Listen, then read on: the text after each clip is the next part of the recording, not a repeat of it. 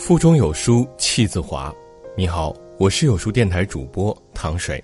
今天要跟您分享的文章是来自于杜心言的《经常生气到底有多可怕》。如果您喜欢这篇文章，不妨在文末给我点一个赞哦。谁都会有小情绪，谁都会有忍无可忍的时候。情绪不可怕，可怕的是控制不住情绪。有位朋友最近很苦恼，对我说：“知道自己脾气不好，遇到一点小事就容易生气，总是提醒自己要控制情绪，但每一次脾气一上来，什么事儿都忘了，发完脾气又特别后悔。做不了情绪的主人，就会沦为情绪的奴隶。能否控制情绪，是检验一个人是否成熟的重要标志。和一个情绪稳定、懂得……”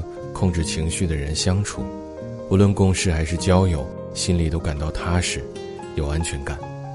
脾气不好，就像一个随时会爆炸的炸弹，就会让满满的负能量充斥周围。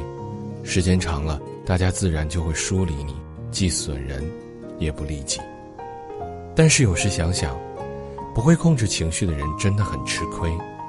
明明心怀善意，脾气发出来却被人误解，常常事与愿违。控制情绪是一种能力，生气的时候要冷静，争执的时候要沟通，小事要懂得包容和谅解。我认为，当你沉浸在某件事上，心情不愉悦的时候，别让自己在坏情绪中沦陷，试着先转移注意力，多想想那些让你快乐的事。情绪积压在心里太久，就容易焦虑或抑郁。控制情绪。不代表强忍情绪、压抑情绪。心理学研究发现，我们会产生各种各样的情绪，但是情商高的人懂得管理不良情绪，能适当的宣泄。所以，找一个合适的方式，将不良情绪宣泄出来吧。比如，唱歌、跳舞、写作、玩游戏、运动等等。有时候，烦恼不是因为别人伤害了你，而是因为你过于在意。很多事情，本身并没有绝对的好与坏，关键在于你怎么想。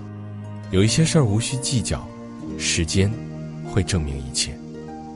同样的一件事，换一个角度思考，就会有不同的感受和心情。每个人的性格和立场都不一样，意见相左也是很正常的。学会理性看待问题，就事论事。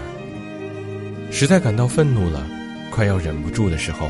不妨先选择回避，离开现场，等自己比较冷静的时候，再用沟通的方式理性表达自己的想法。